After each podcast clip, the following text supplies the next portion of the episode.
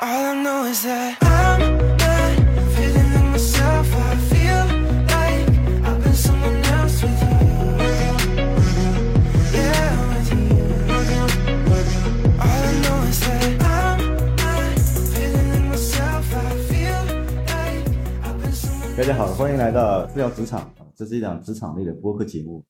呃，今天我们还是这个我们的年终话题系列，还是我们的老搭档。首先是我们的人力资源专家金老师啊，要打个招呼。大家好，金丹，呃，一如既往的守候在这边，谢谢大家的就陪伴和倾听。嗯，也感谢金老师啊，这个我们的常驻嘉宾。常驻嘉宾，常驻嘉宾，希望大家不要讨厌，不要烦就好。另外一位也是我们的常驻嘉宾啊，小朱。Hello，大家好，我是小朱我。们在上一次聊了关于年终总结报告这个方向，然后呢，在聊的过程当中呢，我们就又引发出一个新的话题，就是关于演讲啊，关于公众的演讲与表达。呃，因为一个是就是大家在做完年终报告的时候，可能在年底这个环节都会有一些呃，可能每家企业都不一样，但是都会有一些不同的场场景下需要去做公众的去做这个汇报。当然也可能是有一些公司会有一些年会是吧？大型的活动上面做一些分享或者演讲。然后呢，我们日常工作当中呢，其实也有很多这种工作场景需要我们去表达自己的观点，需要有一些呃公众的演说啊，包括各种会议啊，各种的工作汇报，对外部的一些客户的一些方案的沟通，以方案的汇报、讲标啊，以及外部接待等等吧，各种各样的场场场景里面都会有。也不管我们是目前呃所处的职业岗位是什么样子，但是总有一些场合需要我们去做一些呃演讲。然后呢，我们呃作为职场人呢，我觉得是在如果说在公共的演讲上面有一些独特的优势呢，对你的职业发展应该有很多的一些帮助。那我个人呢，其实就是呃对这个话题呢，就是首先我自己肯定不是演讲型的人啊，就是以前也也我觉得曾经一度就是非常恐惧呃去公众讲话啊上台演讲。啊，那不像金老师这样子，我觉得金老师好像我我自从认识你，好像就就特别喜欢表达，但也也也也有很多的内容啊，也有这个在表达过程中也有很多自己的一些呃观点想法啊，所以我也想请金老师可以是不是也可以讲讲，就是您到目前这种状态，是之前有一些刻意的场景去练习吗？还是说自己好像天生就是这么的呃能说一些？说实话啊，其实从我的个性当中啊，其实我没有做人力资源当中啊，其实我并不是一个喜欢跟陌生人，就说我我我们上期在节目当中我们谈到了，在沟通当中谈到了，我是那种性格特质，我是一种粘液质，粘液质的人的特征，他是不擅长和陌生人迅速打成一片的人。我在公众的其实。场合之下参呃做演讲这些东西对我来说并不困难，我可以说的很好，我也可以表达的很好，但是我的个性就是不太愿意跟陌生人去说话。然后，因为我我跟你不熟嘛，我觉得我跟你说话，我也不知道说什么，呃，就说我觉得这是干嘛一个人的，这是很多人就觉得，哎哎，你在台上为什么能够去侃娓娓而谈，能够讲的那么好？为什么在就在台下和台上完全不同的两个人？其实我觉得我是一个把工作和生活和台上和台下分得特别开的一个人，可嘛这是呃大家不多见的，呃就是不多见的。其实我们说了，就演讲这种就能力，大家真的不用担心，其实每个人都可以后天来习来习得，能够锻炼训练。我不知道大家知道不知道，中国有个非常有名的话剧演员叫做黄宗。叫做什么？黄宗洛，就是在北京人艺的茶馆里面演一个，就是杨了嘞。那个人喜欢就杨了那个人，我不知道大家有没有印象，那个老演员，北京人艺的老演员。我告诉大家，那个人在台下生活当中，他是一个结巴子，说话结结巴巴，但是一上台立马就不结巴了，光芒万丈。真的，就是说，大家不要认为好像就演讲一定是需要这种天生的这种表达欲望，不是的，他可以通过一些技巧，可以通过后天训练来得到的人。那么，我也希望大家能够通过就演讲来塑造个人的一种影响力吧，说服力也好，影响力提升我们自己的就呃自信心。我觉得这也是一个非常好的一个就作用。所以今天也非常高兴能够在这里和大家聊聊关于演讲这个就话题。嗯，对，我也记得以前。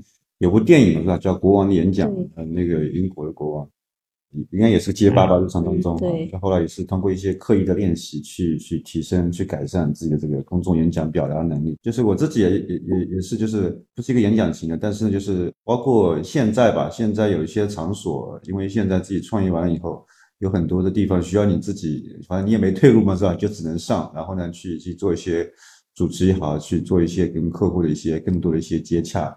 然后呢，包括我们做播客也是一样的，在这个过程当中，我也去在通过这种方式吧，去去去做更多的表达，更多的输出，然后呢，也能够有一些反馈，在后面的这个这个对自己一些内容上，这个在梳理的过程当中，通过这种啊、语言的方式把它传递出来，这是也是一个练习的过程。关于就是演讲这个方向嘛，这个话题，呃，一个就是呃，金老师前面讲了，其实可以是通过一些方式方法去练的，所以也想这个我们可以聊一聊，就是在做一个呃好的演讲，应该从哪些方面来呃来入手吧，或者来练习来提升。演讲其实就是在讲故事。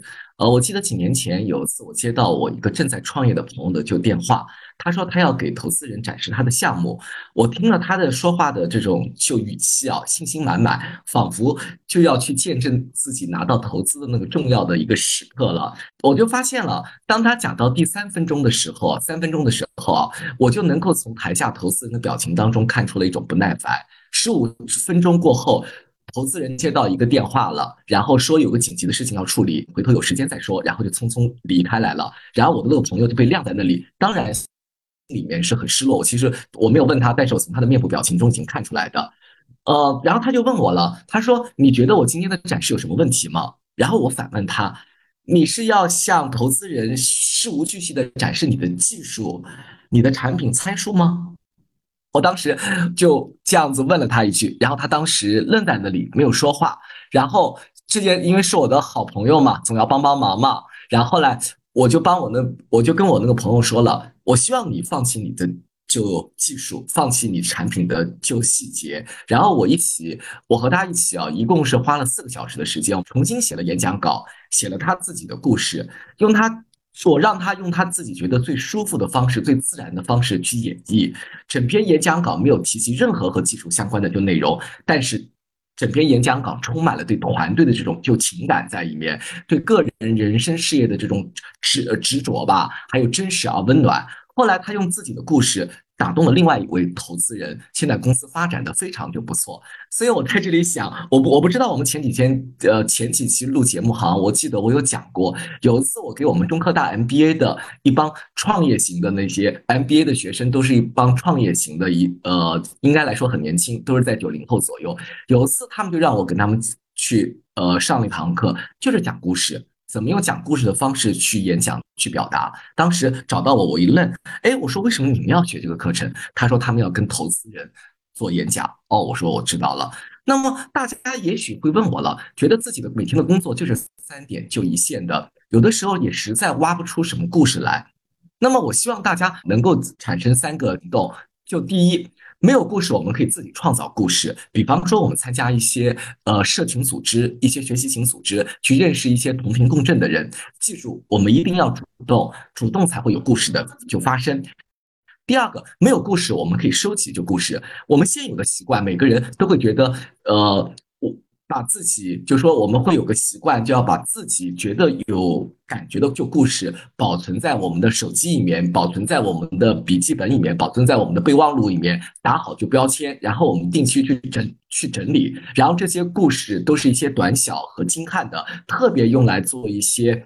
呃，在演讲当中啊，特别是一些我们现在不经常讲吗？我们现在有个六十秒就演讲，然后特别能够在一些短小精悍的演讲当中用来做素材，用来就表达。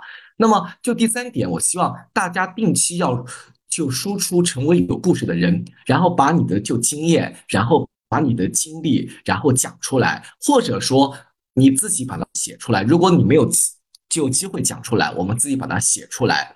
然后，我希望大家这样去，然后这样去试图的去训练就自己，这样子你讲故事的就素材就会越来越多。就比方说，我自己开始讲课，那我当我自己开始走上职业讲师的道路当中，以前哪怕我没有走上职业讲师的道路，在企业当中做个内训师也好，当我觉得我自己想往这个方向去走了以后，我就在企业的管理当中，在工作当中收集。就案例，这些案例以后为自己的讲课去帮助应用，而且我同样说的讲故事，在我的讲课当中，我也经常去应用。人家经常说金老师是一个会讲故事的人，而且我自己有种就感受啊，呃，每次在我讲案例的时候，在我上课的时候讲案例的时候，讲故事的时候，是最能抓住人心。所以我们要学会让故事，让我们用故事这种方式轻松的去说服人，因为故事里面隐藏的是我们的情感与我们的，因而它更能调动一个人的内驱力啊，让我们达成就所达成所愿。这这两年很火的这个很多这个脱口秀的节目啊，他们在上面做讲讲讲他们脱口秀的时候，其实也是通过一些故事啊，通过一些段子是吧？但是其实呃，它它的背后肯定会隐藏着某些他要传达的一些呃观点也好，社会态度也好等等嘛啊。那小朱这个作为职场两年以内吧，哎，有没有这个或者说在之前校园里面有没有这个类似这个公众的这种演讲或者说类似的经历啊？就说起演讲，其实我觉得我性格上跟金老师还蛮像的，应该也属于粘液质性格的这种人。呃，演讲的话，我上大学接触的还是挺多的。小的演讲就比如说课前的 presentation，然后课题啊，还有毕业的答辩。大的演讲场合就比如说学生会的一些宣讲和竞选，还有一些大型活动的一些演讲都有做过。包括上学期间，我也特别喜欢去打辩论。然后也经常会看泰的演讲，对演讲我还是挺感兴趣的，但是没系统的去学习过，就是自己呃瞎钻研。但演讲的话，其实也有很多门道嘛，所以这期也是还是想听金老师从专业角度再分享一些建议。呃，我看过很多演讲，就除了像刚才老师提到过讲故事嘛，就抛砖引玉，但其实重点还是落在我们的演讲主题上嘛。很多人的演讲一般都是根据内容去制定一个框架。我的话，我基本就是遵循主题做一个总分总的一个大框。呃，结论、理由、结论中间穿插一些故事和论据。呃，逻辑递进方面呢，基本都是按照时间啊、因果、主次这样。嗯，那金老师，您这边对于就是演讲内容上这样框架还有逻辑上的设计，你有什么样的一个看法？我觉得您刚才讲的框架和内容的设计总分总都可以，或者我们之前讲过了，在呃在结构思考力当中，是国外人的表达方式，喜欢先讲就结果，然后再讲支撑结果的具体就原因，这都可以，这都没有什么关系啊，这都反正我觉得这个框架都可以，这都没有什么就关系，而是先讲原因再讲结果也可以。那么，因为我们中国人更多的是喜欢什么，先讲就原因，再说就。再说就结果，但是我们结构思考力的这种表达方式当中，它的要求核心思想是什么？先用一句话把你的中心思想、把你的结论给表示出来，表述出来再讲具体支撑你的结论的具体就原因是什么。那么这个我觉得都可以，这都没有什么关系。关键我们讲了嘛，还是你的内容很重要，就是说你这个故事怎么样讲，我觉得这个很重要啊。因为有的人，大家有没有发现，有的人讲的故事给人感觉平淡就无奇，让人听着就睡着了，但是有的人。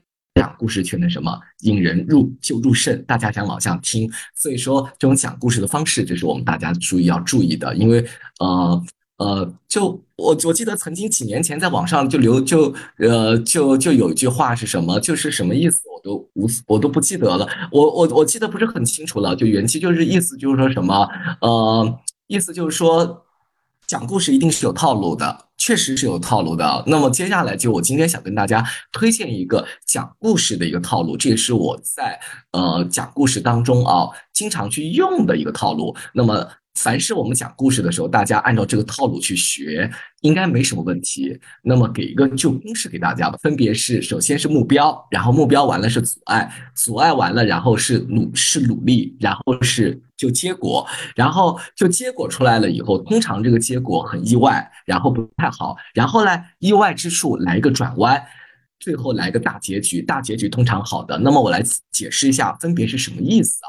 第一个目目标是什么？就是你的故事的主人公设立的目标是什么？第二个阻碍是什么？主人公遇到了什么阻碍、什么障碍？遇到阻碍之后，我们说了第三个是努是努力，主人公是怎么样怎么样怎么样，如何如何通过努力来达成这个目目标？那么这个时候的结果怎么样的？而且通常来说，我们在讲故事的时候，这时候的结果通常来说都不是好的，不是好结果。然后，所以因为这个结果。不好的结果有了以后，才会有第五个问题，就是出现了。这个问题是什么？我们有没有超越这种就努就努力的意外来发生？也就是我们经常说的无心插柳柳成荫的问题。那么第六个问题六就来了，意外后的情节又是怎么样？然后最后就是问题七了，最后的大结局又是就如何？哎。我不知道大家，我就讲个具体的，也许我这样讲，大家还是觉得有点枯就枯燥，不是好理解啊。我不知道大家有没有看过一本小说，我想很多人都看过桑塔纳的那篇小说《八十天环游旧世界》，对吧？我我特意挑了这本书，因为这我想这本书看过的人很多。那首先说目标是什么？主人公就豪格和朋友，就霍格和朋友就打赌，要在八十天要环游地球就一周，并且是拿自己的全部的家当财产作为一个大赌注，然后。主人公就霍格从英国伦敦就出发，然后展开了追逐时间的就目标，这是他的目标。到了阻碍这一块，太多了，好多好多。比方说，呃，就霍格被误认为是银行大盗，因为他长得跟那银行大盗有点像，所以在沿就是在沿路一路上遭到了各种警察的就阻拦，而霍格又。是一个软心肠的人，比方说他出于了各种善意行为而耽误自己的就行程，然后就努力。第三个是努力，我们刚才讲到了，然后主人公用了各种方法去追赶去时间，比方说冒着生命就危机骑上就就大象走进死亡丛林，就是搭火车强行就飞跃，滚滚的就断桥，好几次都差。点丧命了，但结果是什么？结果结果环游世界一周了，回到伦敦的时候，霍格花去了八十天零五分钟，虽然是八十天零五分钟，但是迟了五分钟，输掉了就比赛。这时候意外出现了。意外是什么？大家已经知道了。霍格算时间，因为地球自转的问题，时间他多算了一天。其实他当时只花了七十九天零五分钟。第六个问题转弯出来了，情节出现了大逆转，因为地球自转的原就原因。所以最后大结局是什么？主人公不仅赢得了比赛，还好心抱得了美人归啊！对吧？所以大家看一下，我们讲故事，我希望大家以后就用我这个套路。首先要有目标，目标完了以后，你遇到什么阻碍？阻碍当中你付出了各种各样的就努力，最后这个结果，这个结果通常是不好的。然后这时候有个意外，意外过后大转弯，最后一个美好的大结局。就是有些跌宕起伏，是吧？让你有些意外，让你有些这个意想不到的东西，最后有一个圆满的结局。用这个东西就可以改一下有些故事，比方说我们今天就现场举个例子啊，比方说我们中国的狼来的故事，就对不对？小孩子第一次喊狼哦，因为他大家来了，第二次，然后第三次没来了，我们完全可以怎么说？我们把这个东西来加一个意外，可以这样讲，比方说从前有一个村庄，村庄里面在村后每个山，因为山里面有狼就出没，所以村民达成了一种就约定，只要有人喊狼来了，大家就会来帮助他来救他。然后有一天，突然有一天，有个小孩子喊狼来了，突然没有人来救了。为什么有意的小船说翻就翻了？哦，原来这时候这个小孩曾经怎么样，曾经怎么样，所以这一次真的有狼来了，也没有人来救他。哎，我们完全可以这样子把顺序一颠倒，顺序一颠倒，大家有没有发现？我这个顺序一颠倒，但是这个嗯，这个故事一下子是不是变得就非常抓人了？所以大家自己要回去要去训练啊，这个公式的顺序也是可以。颠倒一下子，但是这些要素大家一定要有。对的，就是套用到我们的工作当中。其实我们在做每每次在完成一个样一个项目或者一一个项任务的时候，都会过程当中会有很多的一些阻碍啊，或者说挑战啊。其实说，我觉得这个公式应该是呃，在这个呃顺序上，或者说有一些灵活的变动，但整体的框架应该是可以从你的目标出发，是吧？过程当中一些阻碍，然后你你的做的一些。努力或者说改善的计划，然后取得什么样的成果啊？有可能第一阶段呃不是很理想，是吧？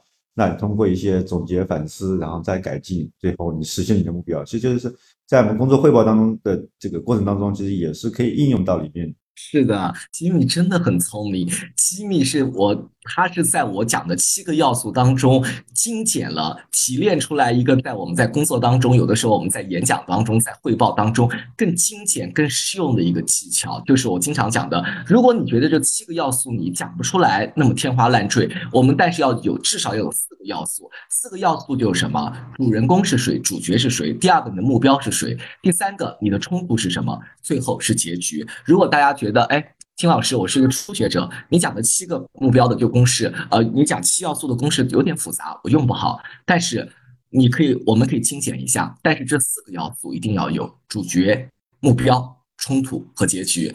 另外就是呃，刚刚提到就是我们在其实演讲的内容的一个设计嘛，它的框架嘛。但是整个演讲的这个呈现的过程当中，我觉得它有应该有几块，一个是你的就是前面讲的一个内容啊，我的我的逻辑，我的故事线应该怎么串。第二就是你的表达，就是你怎么把它演绎出来，你的你的现场的一些语言也好，语调也好，是吧？各个方面。然后第三个可能就是你你当时那种，我觉得或者说气场吧，气场你表现出来的那种那种呃呃气场的气质啊，或者说你的那个自信的那种感觉啊，就是那种神态啊，可能这个几个几个几个方面能够综合起来，能够大家这个听众来讲的话，看你整个演讲的一个一个感觉到底是好还是不好。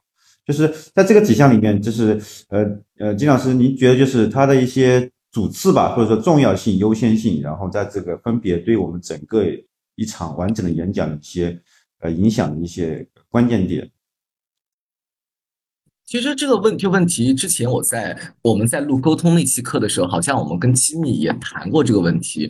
我一直是认为一个内容为王，我觉得一定要有好的内容，然后再加上好的形式。但是我们说了，就形式这个东西是不可或缺的，也是个非常一个重要的一个就是点吧。所以有的时候我们讲了，光有好的就内就内容，如果大家想做的更锦上添花一些，我们还要有一些形式。那么外在的就形式很简单，首先我想讲的是什么？是手势，对吧？第一个是手势，然后第二个我们是什么？要学会运用自己的声音。那么手势、声音，然后还有一个最重要的就是什么？表情。这三点，这个三要素：手势、声音和表情。那么首先我们来就谈谈什么叫呃就手势。那么我经常看到的就是有些演讲者啊，特别是一些演讲经验不是很丰富或者次数非常少的人，最大的禁忌我们看到的，我看到一些不好的现象啊，呃，手插口就口袋，有没有这样的人？小朱哥看到过，有的时候演讲的时候，一只手拿话筒，一只手插口袋，有没有这样的人？我有时候是这样子的，是的，要改一改。对不起，对不起，对不起啊，对不起。还就还有有的时候我们不拿话筒，其实我觉得，我个人认为拿话筒反而好。为什么不拿话筒？拿话筒反而好，因为你拿话筒的手里面有个什么抓手了，你不拿话筒，你的手反而不知道怎么放，双手反而不知道怎么放。有的时候我就看过，有的演讲环节是戴那种耳麦的，或者有的时候人比较少，连耳麦都不用戴。有的人是干什么？把手背在后面，这也不太好。甚至我还看到有的人干脆干什么环抱就胸前，我也不知道什么意思。那么我想是的，在手势一定是这三个，一定是最大的一个机会了。手插口袋，然后把双手背在后面，环抱就胸，环抱就就胸前。那么我给大家觉得，我们首先就是拿话筒，我们再讲一下拿话筒。我不知道大家有没有仔细去观察过啊？呃，拿话筒很有意思。我不知道你们喜欢拿话筒，一般拿话筒的什么部位？就是我如果我们说了。上段、中段和下段，下端对，拿话筒一定要拿下端。大家有没有发现，拿上面和中间一般是什么人拿的？拿上面和中间一般是什么人拿的？歌手吗？对，麦霸 左手，麦霸，麦霸，麦霸。拿就拿下面。一般来说，我们在做演讲的时候，特别是我在培训的时候，我喜欢拿下面。拿下面有个好处是什么？因为你拿下面的时候，就话筒自然而然就会直立起来，显得特别就优雅。然后我的习惯是什么？呃，一只手拿话筒。或者一只手就是顺势自然的垂下来，或者有的时候我会换下手势，我是有两只手一起拿话筒，或者有的人说了，哎，我那只手不知道怎么放，放在前面我就不自然。那完全你就，如果你是刚学的人的话，或者你不是呃很呃就做起来不是很流畅的话，你可以把另外一只手背在手后，一只手拿话筒，这都是可以的，这都是没有问题的。首先我们学就拿话筒，那么手势这个问题啊，大家有没有发现很多人一上场？就不知道手无手足就无措了，不知道将手放在就哪里。曾经有人问过我，金老师，你能不能给我设计一个手势？但是我想说，手势真的是没有办办法去设计。大家有没有发现，如果你的手势是提前设计好的，那这个手势通常做出来会不会感觉不自然？金米，你有没有感觉，如果你要提前设计好手势，在什么话讲到什么内容，讲到什么时间点，或者讲到哪一块的时候，我要有个手势出去，你是不是会觉得很不自然？我觉得这样感觉反而成了一种一种负担吧。你老是对，反而很负担，对吧？我记得法国的一个舞蹈家曾经说过这样一句话啊，呃，就是翻译过来就这个意思啊，不是就原文了。他说：“我并不在意你怎么动的，我就我在意的，我想知道的，你为什么要这样动？所以我想说的是什么？手势一定是跟我们演讲的内容相配合，而且手势一定要跟什么相配合？”跟我们的眼神相协调。那么我给大家一个法则吧，就说我们的手势要跟你的眼神相协调，手到眼到身到，手是要跟着目光走。如果你的手势跟目光是脱离的，是非常怪的一件事情啊！大家有没有发现？那么我我给大家，如果说我认为手势做的最高境最高的一个境界就是什么？要简单，要精炼，要舒展，要随意，而且动作要做的干净利索。优美和动人。如果一定要我给大家一个手势、一个规范、一个原则的话，我给大家我自己总结的一个黄金圈。什么叫手？就手势的黄金圈就是什么？我们手势往下不要超过我们的腰部以下，往上不要超过肩部。我们的手势就靠在我们，就把我们的手势的动作的这个区域范围在腰以上、肩以下就 OK 了。就 OK 了，这个手势做出来应该来说没有什么问题啊。就是说，呃，不要就跟你的肩就在肩部这个位置，所以我就想就想到了我们小的时候学戏曲的时候，我们就有个动作。其实大家艺就艺术真的是都是相通的，就是我们就老就就老师就跟我们讲，因为我们每个人的身高高度是不一样的嘛。他说我们的手指手势如果是向前的指的话，一定不要超过你鼻尖的那个延伸线对角线出来。后来我记得，我后来我在学演讲的时候技巧的时候，他们跟我说，我们的手是有个黄金圈，就是黄金的区域，就是在腰以上、肩腰以上、肩以下跟肩持平。大家看一下，肩持平其实就是我们鼻尖的这个延就延伸线啊，是一样的，对吧？那么非常重要的是什么？我们的面部表情。所以大家要做演讲的话，一定要练习什么？要微要微笑。我们的。我们在演讲的时候一定要面带着微笑。那么我们说了，刚开始我们说了，很多人初学演讲的人会发现有一些人错误，有的人一上来就是面无表情，有的人是亲和力过度，始终笑到尾也不好。我们的表情一定跟我们演讲的内容相匹配。我们演讲一些正面的一些词的时候，正面的内容的时候，我们脸上要有微笑；但是我们讲一些负面的内容的时候，我们要什么？叫严肃，这请大家控制一个度。那么接下来讲这个声音的运用。那么声音的运用的话，首先我们讲的，大家说话要一字一字说清楚啊，普通话要标准，尽量就标准。当然，我这里讲的普通话标准，并不是要求大家像播音员一样，音量音量一提高，大家有没有发现，你就会显得很有自信？音量小了就会感到很烦躁。然后重音非常重要，就说语重轻。平常嘛，有的时候我们在说到一些比较重要的概念、一些重要的句子的时候，比方说我们在说一些人名的时候、说一些地名的时候，或者说一些重要的理念和概念的时候，我们这时候可以把为了突出就重点、启发大家的思维，我们可以把稍微停顿一下，加些就重音，然后低音什么是用低音啊？抒情和悲伤的时候，我们用用低音，然后停顿也很重要。我们刚才讲了，有的时候，比方说我们在演讲的时候说了。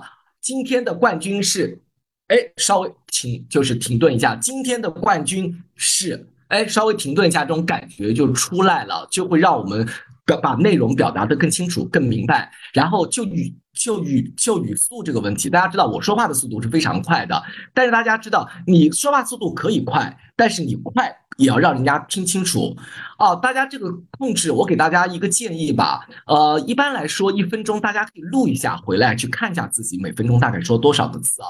来说，一般来说，每分钟如果在一百五十个字以下是慢速，中速是在一分钟两百个字，快速是每分钟两百五十个字。所以我给大家这个规律了，大家以后在做演讲稿的时候，比方说你今天的演讲时间是四分钟的话，如果你的说话速度是一个中速的话，四分钟乘以两百个字，就是你要写这演讲稿要八百个字。在这里我再补充一下，比方说我今天讲四分钟，我说话的速度是中速八百个字，但是你准备的时候，我请大家一定不能只写八百个字，我希望大家最好准备什么一千两百个字。为什么？因为我们的时候紧张的时候，有些内容会遗会会遗忘掉。只有当我们准备的内容大于我们演讲所说的内容的时候，就算忘了。我们也没有关系，这是我自己的一个经验，小小的经验分享给大家。所以我们说了，说到快慢这个时候的时候，我就发现大家，就说我给大家的建议什么？该快的时候就快，该慢的时候我们就慢，快也不能太快，慢也不能太慢。那么就是说，因为你说话太快的时候，有的时候让人家没有办法去思考；说话太慢了，会让人感到死气沉就沉沉吧。反正总的来说，声音，请大家把握好一个基本的就原则：我们的声音应该像心电图一样，是个波浪线，综合运用，有快有慢，有高有低。啊，这是大家一定要定准好你的声音的一个就基调。那么声音的基调很简单。我经常说一句话叫什么？开心的故事开心讲，悲伤的故事悲伤讲，一定要把基调给定准。如果大家真的想在演讲上面去拓展下自己的话，我建议大家最好的方式就是什么？学朗诵，学朗诵，要有语感，要有语感，这一点是非常非常重要的。就像像我们小的时候学戏曲的时候，我们老师我们学一个新的唱段的时候，我们的就老就老师就跟我们讲了，我们一不是先学唱。我们先干什么？一定自己先读出来，先把它朗诵出来。自己朗诵了，知道这段内容表达的情感的时候，我们再来学唱。所以这一点对我的帮助也是非常大的。嗯，刚才金老师讲过，其实像包括演讲的内容设计，还有演讲技巧，其实可能更多的是，呃，针对我们提前先准备好的这种演讲的。呃，但工作以后，其实有很多场合，就比如说围坐一起，就是临时的这种汇报，它是一种即兴的场合。那类似即兴的这种演讲呢，其实我个人就是非常打怵了。那就是像即兴演演讲的话，像刚才您讲的一些套路和一些公式，它是否还是适用的？或者说有没有专门针对这种即兴演演讲的一些套路和技巧？比比方说我们在讲故事的时候，你想抓住人，我们应该怎么讲？应该怎么讲？刚才我怎么说的？狼来了故事我们怎么改编？把结局先前置吧。对，结局一个简简单单的一个改变，是不是大家感觉这个高级感就出来了？我有个朋友有次讲，哎呀，这样一讲高级感，他用了高级感这个词啊。哎，我是的，你就能抓住就人心了。首先我们刚才讲了，就是呃，刚才首先我觉得就小朱给我们非常好的一个什么就结构，你的就结构什么总分总。首先是什么？首先表达你的就就结论，然后讲完结论以后讲什么？支撑你结论的具体原因。讲完原因以后，对你的结论进行再次就总结。哎，我觉得这个总分总结构思考力这个框架给大家非常好。那么我们在讲这些原因的时候，大家可以再穿插一些，比方说我们用我们的故事的方法怎么去讲。就还有，当我们在做一些汇报的时候，你跟领。你跟领导说汇报你要做什么事情，哎，你首先要讲一下你为什么要做这件事情，这件事情能给公司、给部门带来什么价值，然后你再讲一下什么，我做这件事情具体一二三四怎么做，然后最后我们需要公司或者部门或者同事们给我什么支持和资源，这个东西只要你把这些套路给。用用熟了，其实是什么万变不离其宗。那么最后我还想跟大家讲一下，我们今天讲了很多，讲的就内容，讲了很多我们的一些呃外在的一些东西。那么大家说了，那非常重要的其实有两点，我还想跟大家在这里再啰嗦一下，再讲讲。首先我们在演讲的开场的时候，如果我们想秒吸听众的注意力的时候，大家一定要注意，我们一定要加个好。响亮的一个标题。我记得我们小的时候写作文的时候，我们老师曾经说过，写作文要注意三点：要凤要凤头，要猪肚，要豹尾。凤头就是什么？我们的凤凰，我们的开场像凤凰一样，凤凰长的样子大家能看到，头小小的，对吧？所以说了，呃，其实写文章和演讲是共通的。我们的凤头就是什么？小而美。那么大家，我们在很短的时间，几秒钟的就时间当中，我们一个很闪耀的点来吸引听众的注意力。所以，所以大家去发言的时候，大家一定要注意。哎，哎，我们经常有人会怎么说？哎，我来说几句，我来谈一谈。不能说这样说有错，这是我们大家都通常这样做。但是我们怎么让自己能够脱颖而出？自己怎么让自己做最闪亮的那颗星？所以大家一定要学会，就说我们在自己开场的时候怎么加一个标题，然后加一个标题的话就能够秒吸。听众的注意力。那么我今天也给大家介绍了一个我们加标题的几种方法，这是我自己的工作当中的经验，我在演讲当中经常做的。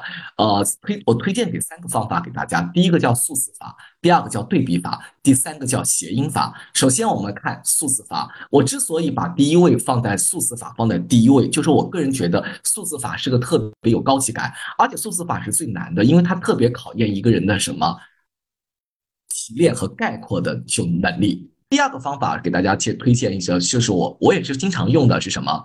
对比法。其实我们在中国古往今来当中的一些名言警句当中，用对比用的是非常多的。比方说，我们经常会讲的“前途是光明的，道路是曲折的，理想是丰满的，现实是骨感的”。对不对？这都是就对比啊，所以我在我们在即兴演讲当中，其实大家不要这个在我们主题演讲当中也可以用。就小朱刚才提到的即兴演讲的时候，在即兴演讲当中我们也可以用。第三个方法就是我们讲的谐音法，谐音法也不是很好用，其实我用的不是太多。比方说我们讲今天我想分享的就主题是胜者为王，请大家注意，这个胜不是胜利的胜，是剩下的胜，剩下的人才可能成为就为王。所以我今天分享的主题叫做“胜者就为王”。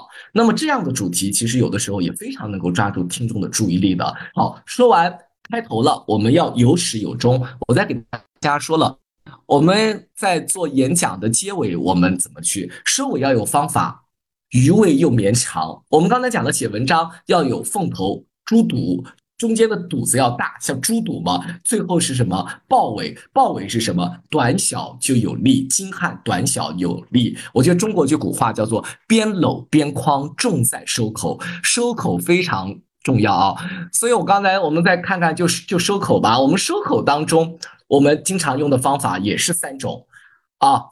呃，我们可以第一种方法叫做什么？我经常说的叫做表感谢。表感谢，但请大家注意啊，感谢和赞美不一样。其实这种表感谢怕的是一些泛泛之词啊。那么我们说一定要具体，我们要感谢对方的一些具体的行为，感比方说感谢大家的认真的倾听。好，第二种第二种观点的感谢，今天我特别感谢，在我人生职业选择的时候。大家给给了我一个非常清晰的就认识，比方说我们在做竞聘就演讲的时候，我有个朋友在做竞聘演讲的时候，我说那你就结尾就用这种方法表感谢，感谢大家在我人生职业方向选择的时候给了我一个清醒的、更加清晰的就认知。哎，所以我们说表感谢有两种表感谢方法，一种是感谢对方的具体行为，一种是什么在对方的观点上面的就。感谢。第二种方法叫做概括法。概括法这里我又给大家又分了两个小点，一个是理性的概括。什么叫理性的概括？比比就比如说，今天我的演讲内容概括起来可以用一个词来形容，就是信任。或者说我今天想表达的就是三个重就重点，这种就概括很简单，就很理性，就把今天的演讲的内容给概括一种方法。但是我想重点谈的是第二种。我认为相对来说会高级一点的方法叫做这种感性的概括，因为理性的概括我们讲了，把内容总结起来是我们在日常的演讲当中大家用的比较多的，而这种理性的概括相对来说用的人不是很多。但是我发现感性的概括效果非常好。比方说，如果今天要用一种颜色来形容我今天的心情的话，我觉得应该是什么颜色？小小猪，如果让你来形容今天是什么就颜色。蓝色的，感冒了今天。感冒了，真的。如果今天让我来形容的话，我想用什么？粉色，因为粉色触动了我梦幻般的回忆。大家可以想，我们可以换成什么颜色？可以换成什么植物？换成动物？换成什么都可以来。感谢，比方说，我记得在二零二零年疫情出发的时候，当时我开了一个线上的一个训练营。当时在线上训练营的时候，我开场不是我讲的，然后当时就结尾，因为有好几位就老师嘛，当时就就结尾是我接的。然后我当时是这样讲的：如果用一种颜色来形容我现在的心情的时候，我想是绿色。希望的就颜色，希望在这个特殊的时旧时期，一千多名学员朋友加入到我们的训练营当中，我相信大家的学习热情能够汇聚成一股力量，让我受到就鼓就鼓舞，也看到了希望。比方说，我有一次在有一次参加演讲比赛的时候，当时我结尾的时候，我当时是这样做的，我当时的结尾是用数字法和。感性概括法把它结合在一起话，呃，结合在一起的。我想用三个成语和三个词来形容我此时的就心情。比赛前、参赛之前是如坐针毡，参赛时的如履薄冰。现在比赛结束了，是如释重负。这个效果好不好？金敏觉得效果好不好？嗯嗯，所以我觉得我特别推荐这种感性的概括方法，大家一定要去多练习。然后形成自己一种特有的表达风格，形成自己个人独特的就魅力啊。还有，我记得我有次参加，我上大学的时候有次参加一个主持人大赛，后来当时让我在结尾的时候让我分享我的就就是呃就是感言，那时候不就是所谓的就感就是就感言嘛？我当时用的是什么对比法加什么？加感性的概括。我说和今天众多参赛的选手不同之处，参加这样的比赛我已经不止就就一次了。但是今天我面对如此众多而又有实力的选手，感觉自己像一个新兵。哎，这里面其实什么对比加加感性的就概括。好，最后一种方法是什么？埋伏笔。埋伏笔很简单，因为今天时间有限，我和大家分享的只是一些粗浅的想法。今后有机会，我将给大家做全面的就分享。这个事情也不是短短的一个小时能够说清楚的。有机会，我将和大家再深入探讨。就演讲这个话题，是金老师前面提到提到了很多的这个方式方法，就是我们在日后在准备我们的演讲的演讲内容，包括你在做演讲的过程当中，都都可以根据你自己的实际的情况去套用这些方式方法。如何开头啊？过程当中该如何起伏是吧？如何设如何设计你的中间一些内容，以及你的收尾是吧？收口如何收，有有一些不同的一些方式方法。当然，这个过程当中，就是除了这个知道这个框架、这个方法之外呢，就是我们每个人还是需要过程当中去做很多的积累啊，因为只有你有足够丰富的积累，对这件事情有足够的认识的时候，你才能在需要应用感性法也好，或者概括法也好，或者说数字法也好，你能够能够提炼出来。你否则的话，你只知道方法，但是你你内容没有的话，你这个这个整个演讲或者说或者说你前面都很精彩，到那个收口的时候，呃。没词了啊，就是就是词穷了，就是你你按你这个收尾也也也很有一个很好的成效。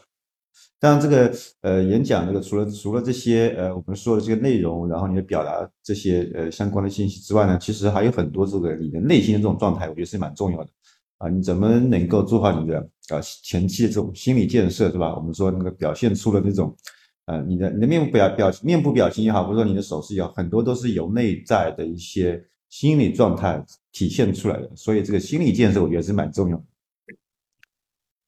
是的，心理建设很重要。其实这个点很好，就是说我们想做好心理建设，大家一定要自己平时只有加强自己的平时的就准备。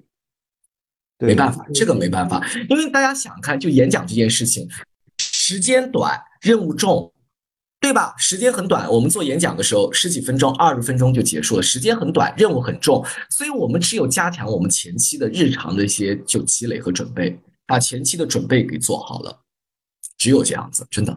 对，是的，我之前看过一个泰的演讲，叫“成功的关键不是智力，而是毅力”。嗯，相信就是听了我们这期呃播客以后，对一些生性内向然后表达障碍的听众朋友来说，呃，如果你在之后的一个生活中多加练习、多准备、多积累，那么在演讲方面肯定会得到质的飞跃，自然你也会收获自己属于自己的一个超强的一个表达力。嗯，对的，就是练习嘛，是吧？一个是呃，一种就是我们很多的工作场景当中。呃，有些是必须的，就该上就得上，然后不要这个有点扭捏，或者说有点害怕啊。反正你知道这个是你必须必须上的，那就是调整好自己的状态。然后呢，在日常当中呢，就是呃像我一样，就是可以自己去创造，或者说争取一些这种呃能够练习这种机会，或者小开始肯定是小范围的，是吧？然后呢，有些呃类似于类似于有些小组式的分享啊，读书分享啊，部门内部的一些。小型的会议啊，去尝试着做一些呃公开的一些表达，然后再把一些公方式方法在这个过程当中去得到应用，再去不断的融入到你的日常的这种呃即兴也好，或者说各种演讲的演讲的过程当中，能够呃形成你自己的自己的这种啊演讲的套路，然后运用熟练。呃，另外的话就是呃，不管是说我们有准备。演讲稿的有有有备而来的演讲，还是说我们日常的工作的一些汇报，或者说我们在呃有些会议上的临时的发言，啊，其实都是都是相应的，都它有都有它的一些结构化一些内容的呈现的，就是呃有有准备的，就是我们我们比如说有有这个就是就是演讲的这种演讲比赛也好，或者有稿子这种演讲是吧？那你就是把你的内容整整理好，然后在这个呃。根据它的内容的主题方向，能够去表达出来。那如果说即兴的，你要这个除了你这个，呃对这项工作要本身有足够的认识以后，你再去发言。就像前面金老师讲讲的，就是如果说我呃练不会，或者说有些地方你如果没有把握的话，那你可能就不要有轻易的去做一些即兴的东西。我觉得我觉得这个也是一一种方式方法。